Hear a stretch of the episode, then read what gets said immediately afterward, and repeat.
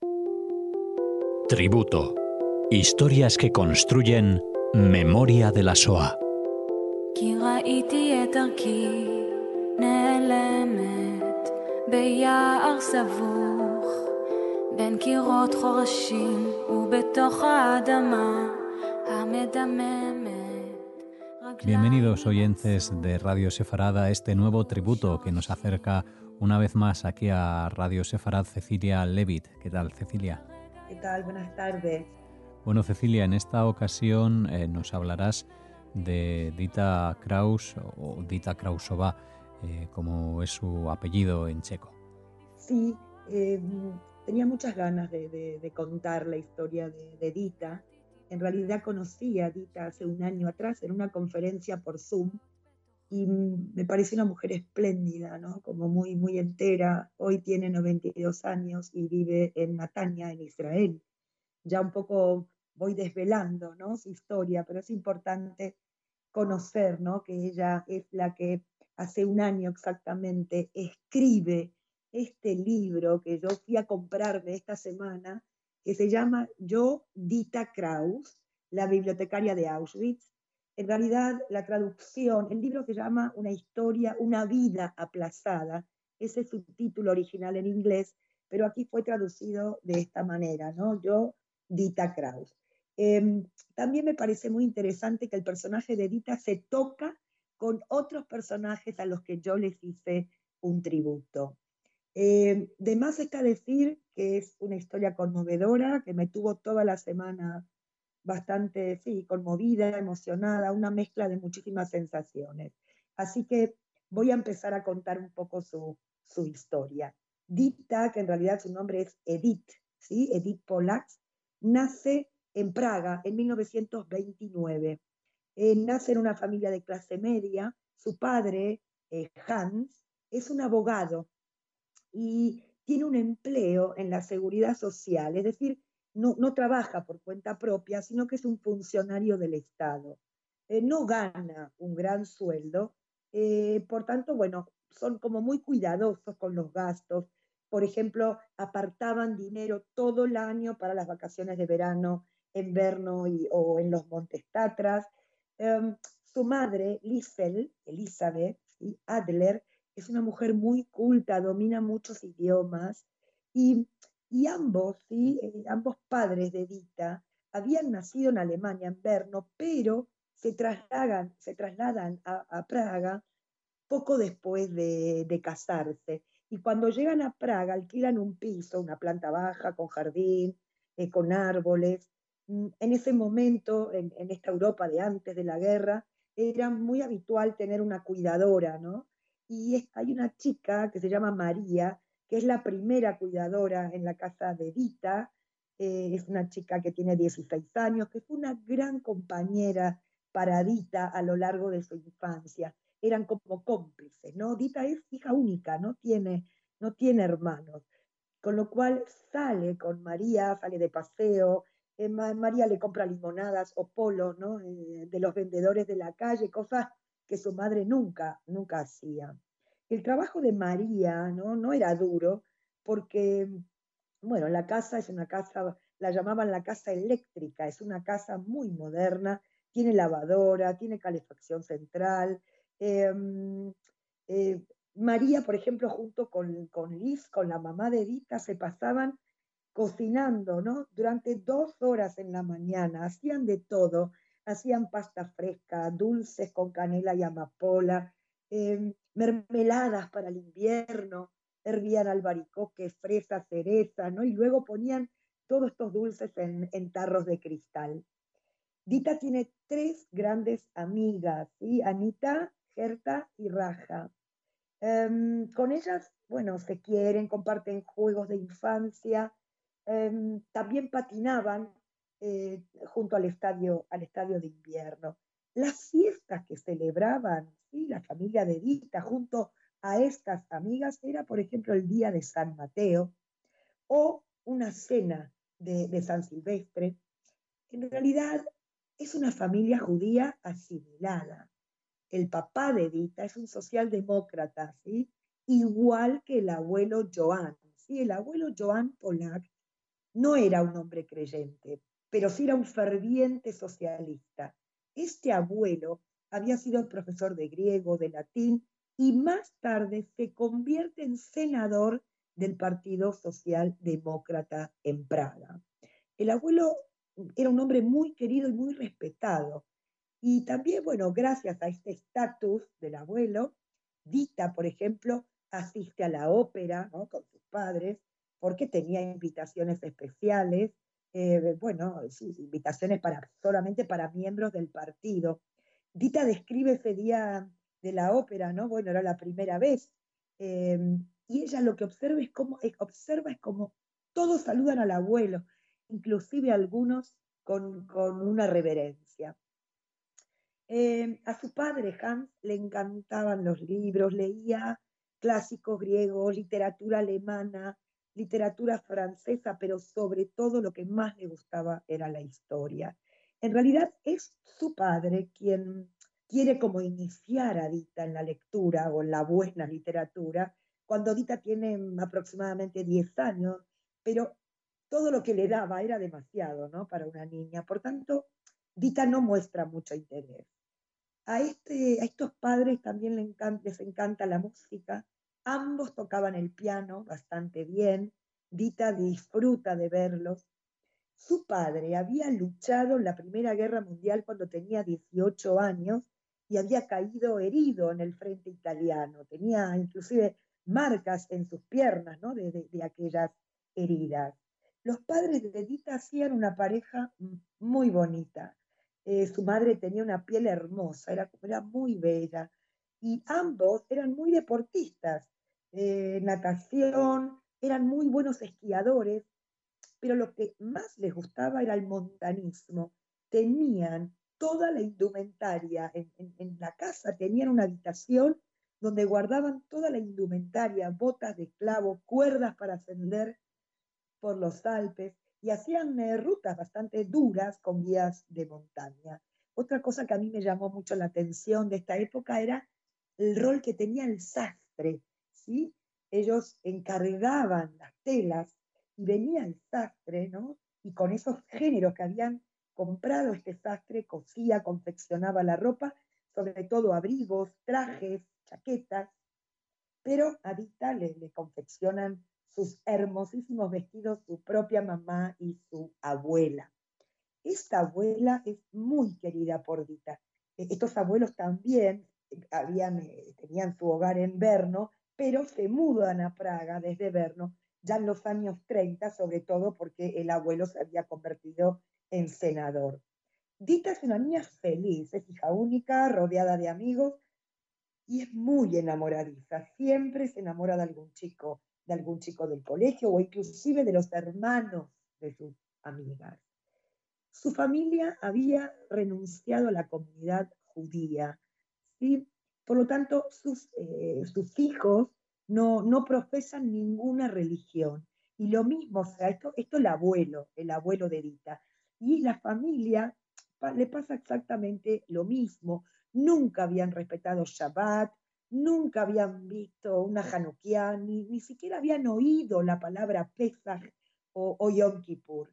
La primera vez que Dita escucha la palabra judío fue cuando estaba en tercero de primaria.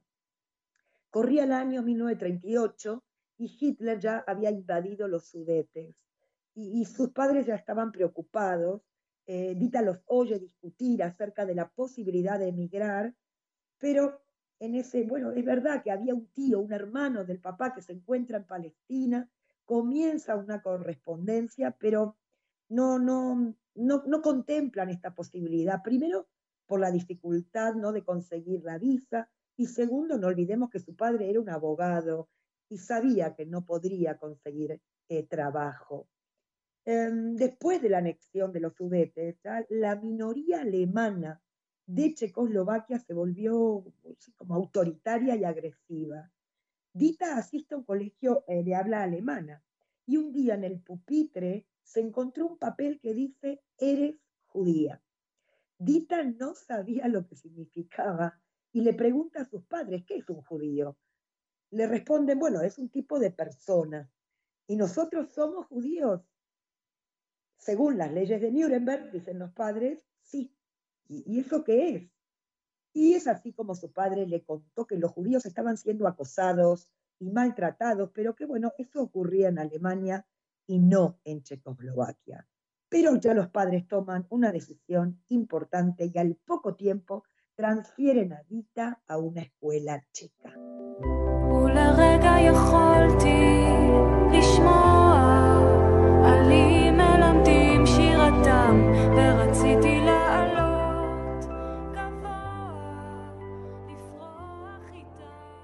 La guerra estalló cuando Dita tiene 10 años.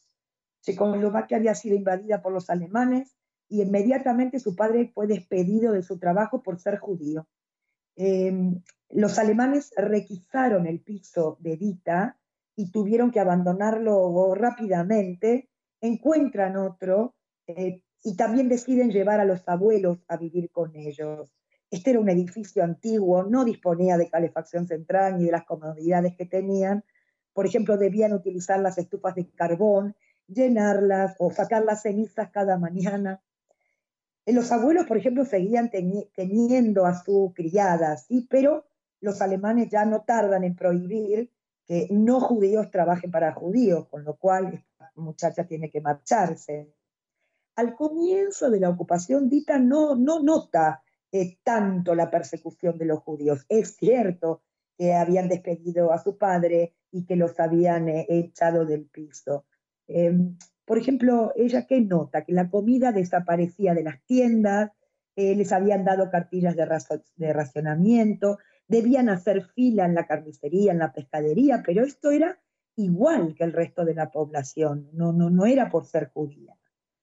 Pero luego comenzaron todo tipo de restricciones antijudías y cada pocas semanas se imponían nuevas eh, regulaciones. Por ejemplo, de a poco tuvieron que entregar sus radios y las joyas a los alemanes, luego ya ordenaron entregar las bicicletas, equipos deportivos, mm, e instrumentos musicales, bueno, cámaras, mascotas, abrigos de piel. Eh, ya no pueden ir a los teatros, ni a los cines, ni a la cafetería, ni al restaurante, ni parques. Y los judíos ya no, tampoco pueden asistir a médicos no judíos, y también se les prohíbe eh, viajar, no pueden ya salir de los límites de la ciudad y tenemos las últimas dos restricciones, que es la de eh, portar la estrella amarilla y ya les sellan el documento de identidad con una J eh, y además también la J de Jud, de judío, y se impuso el toque de queda a partir de las 8 de la noche. Pero el golpe más duro para Dita fue cuando prohibieron a los niños judíos ir a la escuela. Por, por, orden de las autoridades nazis de Checoslovaquia, que ahora ya se llaman Protectorado de Bohemia y Moravia, ya los judíos no pueden asistir a la escuela. Y fijaros qué interesante, sus padres, que eran grandes e intelectuales, se inquietan con este tema, porque dicen, un niño no puede interrumpir su educación. Así que eh, piden ayuda a, unos tíos que los voy a mencionar porque tienen un rol importante, el tío Ludwig y la tía Maña. Ludwig era un primo en realidad del papá eh, y Maña, que es su esposa, es eh, no judía, con lo cual a los matrimonios mixtos eh, en algunos casos fueron deportados, pero casi al final, ¿sí? no en el comienzo de la invasión. Tanto Ludwig como Maña le enseñan a Dita todo tipo de asignaturas, biología, matemáticas, el papá se ocupa de historia. Así que podemos decir que había clases propiamente, propiamente dichas.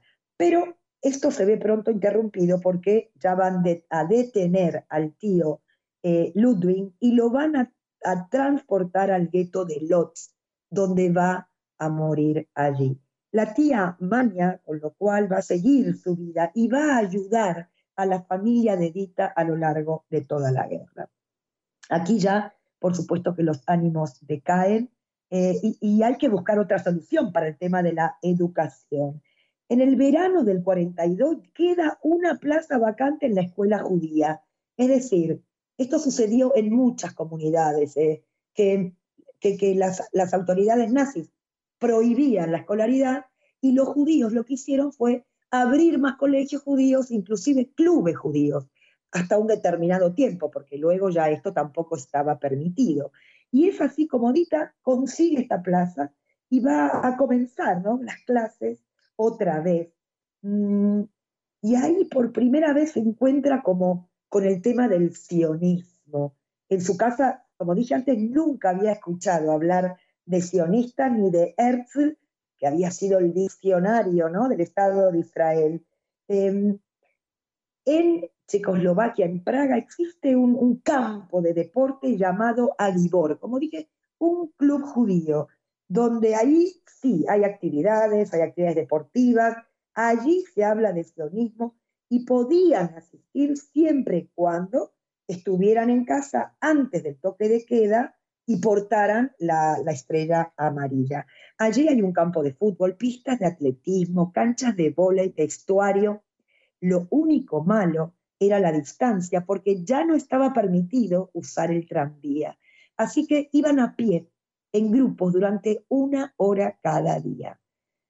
Agibor, este, este club judío, era el único sitio donde podían reunirse niños judíos para jugar, para competir, para cantar y hacer todo tipo de deportes. Allí hay madrigim, monitores.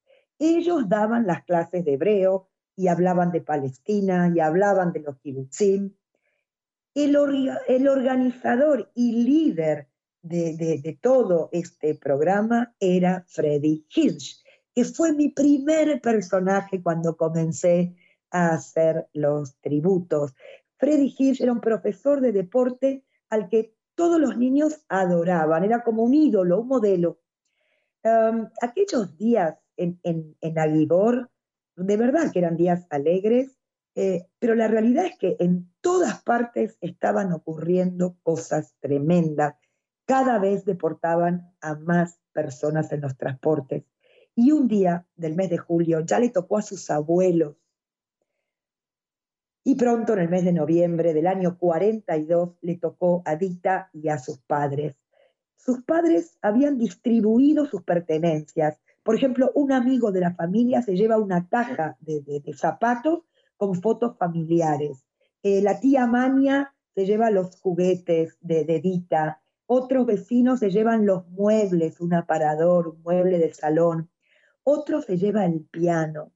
Em, y a la mañana siguiente ya cierran la puerta de su piso, entregan la llave al portero y van a coger el tranvía, que para eso sí tienen permiso y fueron a la estación de tren. Y allí va a existir como un salón de exposiciones donde durante dos días y dos noches tienen que esperar em, a que llegue el tren para trasladarlos a nuevo sitio. El 20 de noviembre del 42, Dita y sus padres van a llegar al gueto de Theresienstadt. La abuela es la primera en venir a verlos. Traía noticias tristes el abuelo había fallecido poco antes de que llegara Dita. Y, este abuelo, por haber sido senador en el Parlamento checo, lo habían alojado en una casa, se llamaba la Casa de los Prominentes, ¿no? Era un poco la política de los líderes del gueto, era mantener a la gente de renombre en mejores condiciones, pero el abuelo no, no la salud no, no resiste y fallece. La abuela, por ejemplo, con una humildad enorme, renuncia a estos privilegios y se va a trasladar a los barracones de las prisioneras comunes. Dita es trasladada con las mujeres, con su madre, a una habitación, ¿no? a un barracón, ahí no hay cama y comparten este barracón con, con 25 o, 30 mujeres. Eh, la madre de su amiga Raja la hacen directora de la Heim L410, que era una residencia de niños, ¿sí? Dentro del gueto. Y es así como Dita se va a instalar allí, consigue una cama con su amiga Raja, y a partir de ahí podemos decir que disfruta de la convivencia con las chicas. Estas chicas leían mucho, eh, especialmente poesía, o leían autores famosos que luego comentaban, eh, cada una de estas chicas había traído uno o dos libros de casa ¿no? en su mochila y los intercambiaban. Las clases se imparten de manera clandestina, lógicamente, después de trabajar. Estudian las mismas asignaturas que tenían en el colegio. Son, hay profesores, ¿no? Especializados. Eh, tiene su maestra de pintura que la va a introducir en el mundo, en el mundo del arte. Em, pero lo que más le gustaba era ensayar la ópera Brundibar, era una ópera para niños. Las actuaciones eran, eran bueno, eran en un barracón grande, con un pequeño escenario decorado, hicieron 25 representaciones. ¿Y quién va a estar aquí, en este gueto? Nuevamente Freddy Hirsch. veía a sus padres un rato todos los días. Y, vuelvo a hablar de la tía Maña, que desde Praga le enviaba paquetes con comida. Em, después de 13 meses de estar en el gueto, todos le temen al transporte. Se habla, se escucha acerca de Auschwitz. No saben bien lo que es, pero ya el 18 de septiembre del año 43 van a subir a empujones su madre, su padre y a un vagón junto a decenas de personas. Dita escribe, es sencillamente imposible describir aquel viaje. La falta de, de aire, el hedor, iban en un silencio, wow, iban como aturdidos por el horror de aquella realidad. El tren llega a destino a la medianoche con 2.500 pasajeros. Y al grito de, de Raus, ¿no? que significa fuera, ahí comprendió que estaban en el infame campo de concentración y exterminio de Auschwitz. Dita y su madre fueron tatuadas. La angustia es enorme y, y el desánimo sobre todo. Pero fueron trasladadas a un campo familiar, al campo B2B. Cuando llegan al campo, los, los hombres ya habían llegado, ya estaban ahí, su padre ya estaba ahí. Y yo, como expliqué en mi primer tributo, eh, hay mucha gente que no conoce esta historia, pero un campo familiar en Auschwitz. Eh, en este campo no hay selección, las familias están enteras están ubicadas allí. Hay 32 barracones de madera, todos idénticos, sin ventanas, algunos bloques eh, eran talleres, almacenes de ropa, cocina. Dita y su madre van a estar en el bloque número 6. Los adultos tienen que trabajar y las mujeres también en los talleres. La comida era escasa, rápidamente se comienza a perder peso, y aquí el padre de Edita no, no tolera, no soportó esta situación. Y en, el término de, de tres semanas después de haber llegado, había ya fallecido. Durante el día los niños estaban en el bloque 31, que era el Kinderblock, porque Freddy Hirsch, aquí en Auschwitz, había convencido a los SS que les diera un bloque para que los niños tuvieran un lugar para estar.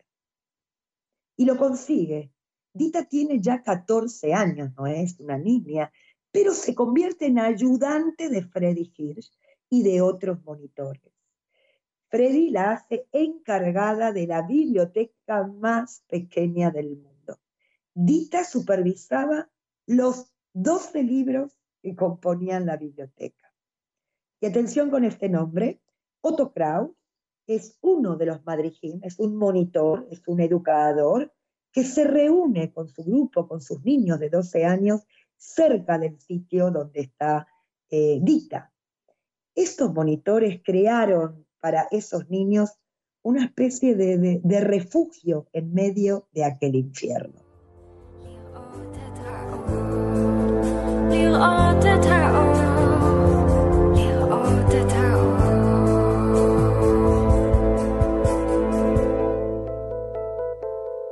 Se esperaba la visita de la Cruz Roja Internacional en el campo de Auschwitz y es por eso que existió un campo familiar como, como propaganda, ¿no?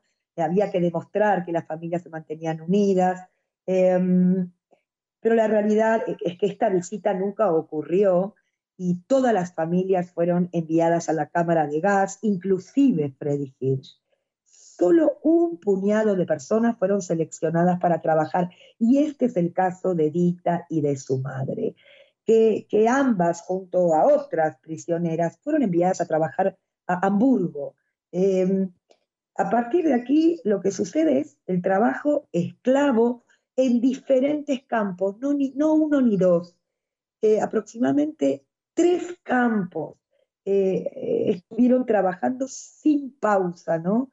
¿Qué hacían? Limpiar escombros y desechos eh, después de los bombardeos de los aliados. Por ejemplo, cerca de Hamburgo había una refinería de petróleo, que eso sí era un objetivo de los aliados, y rápidamente había que reparar.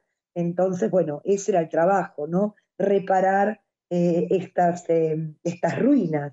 Aquí ya ella va a entablar amistad con algunas chicas que van a servir de apoyo, ¿no? Para superar eh, la, nostalgia, la nostalgia, el dolor, sobre todo, ¿no? Por, por, la enfermedad, por la soledad. Y ya en la primavera del 45, ya nuevamente son trasladadas a otro barrio de las afueras de Hamburgo y van a acabar finalmente en el campo de Bergen-Belsen, donde ambas fueron liberadas por los británicos. Esto merece un capítulo aparte, ¿no? Porque estos sobrevivientes no tienen dónde ir.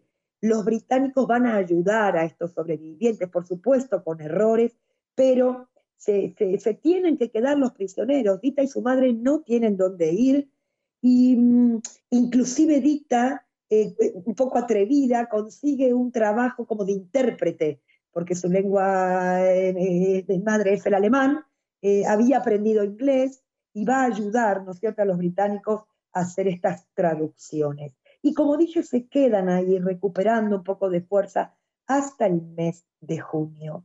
Pero lamentablemente el campo está totalmente infectado, eh, hay una epidemia de, de tifus, y es así que su madre, que había aguantado toda la guerra, enferma y muere allí en Bergen-Belsen. Y Dita está sola, no, no, ya no tiene a su madre y lo que hace es regresar a Praga. Y para su sorpresa, su abuela estaba viva y ya había llegado a Praga. ¿Y quién la va a recibir también? Su tía Mania. Su tía Mania le abre las puertas de su casa y pronto ya la abuela y Dita van a vivir juntas Em, no es fácil rehacer esta vida después de tanta pérdida. La abuela va a intentar educarla, acompañarla. Dita tiene 16 años, no tiene estudios, eh, cuesta mucho conseguir la documentación, volver a tener un documento, todo es una burocracia muy complicada, pero de a poquito vuelve a salir con, con sus amigos, pero ella se, encuentra extraña. Ellos hablan de temas que ella desconoce. Eh, no olvidemos que desde el 42 entra al gueto de Teresín y ya estamos en el 45. Ella siente que no tiene nada para, para aportar, son como dos mundos paralelos. Pero en Praga se va a encontrar con Otto Kraus, aquel monitor que mencioné, que la reconoce inmediatamente y le dice, tú eras la niña de piernas largas que cuidabas aquellos libros. Otto es mayor que Dita, eh, también es un sobreviviente. Otto había perdido a toda su familia. Pero comienza entre ellos una relación, ella se siente protegida eh, por Otto, eh, Otto es muy resolutivo, ¿no? la situación es muy caótica, pero al poco tiempo ya que comienzan a salir y son novios. Otto vuelve a estudiar a la universidad, Otto estudia literatura comparada, inglés, filosofía. Dita también va a retomar sus estudios, no nos olvidemos que lo dejó en quinto de primaria. El país, como dije, seguía en caos, porque, bueno, seis años de ocupación. Y Otto y Dita ya van a celebrar su boda en el año 47. A Otto le fue devuelta la fábrica de sus padres que había, eh, bueno, que sus padres habían tenido que vender a un alemán que, nunca pagó en realidad porque las cuentas de los judíos habían sido confiscadas. Después de mucho pelear y mucho trámite, por fin eh, Otto es nombrado propietario, no dueño, eh, no dueño exclusivo de esta fábrica, la fábrica Kraus, que había sido de sus padres. Aquí Otto comienza a escribir, ¿sí?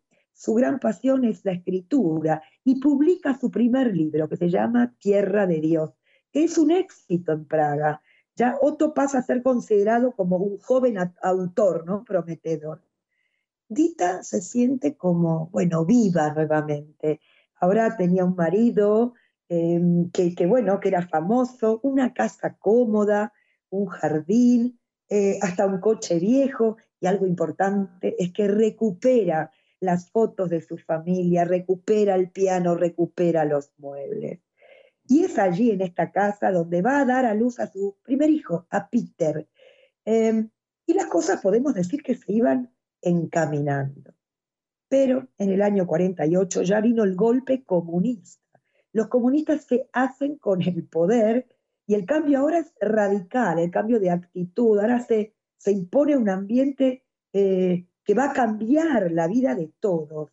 Eh, si, por ejemplo, querías enviar a tus hijos a estudiar, tenías que convertirte en un, bien, en un miembro del Partido Comunista. Ya se emiten comunicados de ciudadanos leales y sin este papel ya no podías conseguir empleo. Todas las fábricas eh, y negocios de, propiedad privada fueron expropiadas por el Estado. Se llama la nacionalización.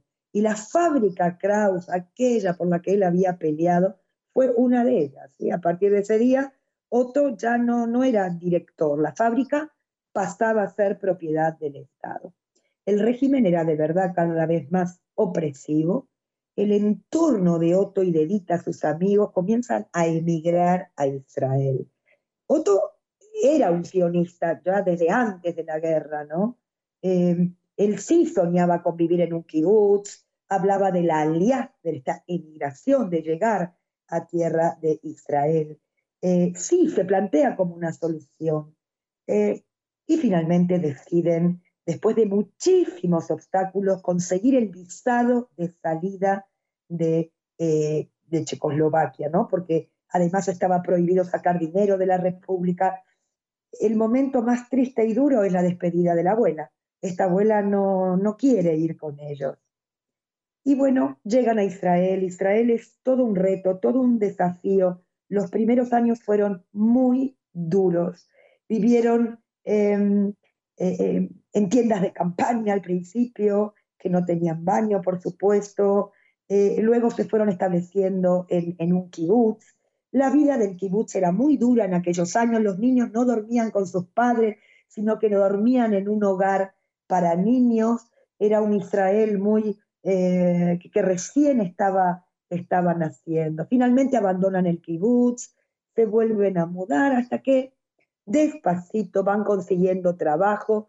Eh, para Otto toda su carrera profesional en Israel eh, se vio frustrada porque él escribe en inglés, se traduce al hebreo, pero sus libros no tienen éxito. Finalmente se convierte en un profesor de inglés. Dita se va a dedicar al arte, a la pintura. Em, y 40 años después de dejar Praga, en 1989, Otto y Dita viajan de visita a Praga porque el régimen comunista ya había llegado a su fin y el país ya volvió a ser una democracia. Y ellos dos, bueno, cuando le preguntan cuál es su casa, ellos dicen Praga, Israel, o ambas y ninguna, ¿no? Ellos retoman el contacto con viejos amigos, eh, Otto inclusive con su círculo literario, Dita también con sus amigas de la infancia, con Raja, con Gerta y algunas de las chicas del Heim L410. Con ellas se encuentran una vez al año, hablan, recuerdan el pasado, pasean, se bañan en la piscina, cantan temas de la ópera de Brundibar. Se dedica Dita también a dar testimonio y muchas veces le preguntan, ¿qué hizo usted no, para volver a sonreír? Y yo, para responder a esto, cojo la última frase del libro, donde después de contar con detalle ¿no? esta vida, ella dice, querido lector, no puedo acabar aquí dejándote apenado por las amarguras y las pérdidas de mi vida. A todo el mundo le ocurren cosas milagrosas y yo no soy una excepción. He tenido la suerte de llegar a la respetable edad que tengo, sigo teniendo una salud razonable a pesar de todo. Puedo viajar, escuchar música, leer libros, pintar flores, jugar al bridge, nadar en el Mediterráneo, reunirme con viejos amigos. Y recientemente incluso me he convertido en la heroína de un libro titulado La bibliotecaria de Auschwitz. Y para terminar, ella dice, ya no espero a que termine la guerra, ya no espero a que nos liberen, ya no espero a casarme, a que nazca el bebé, a tener más dinero, a que termine el curso, a que llegue la paz. Ya no hay por qué aplazar nada. Me he puesto al día con mi vida. Este es mi tributo para Dita, todo mi agradecimiento, que le mando un beso enorme, estará en su casa de Natania, desde aquí todo mi amor y, y agradecimiento, ¿no? Sobre todo a Dita por su fortaleza y por contarnos esta historia.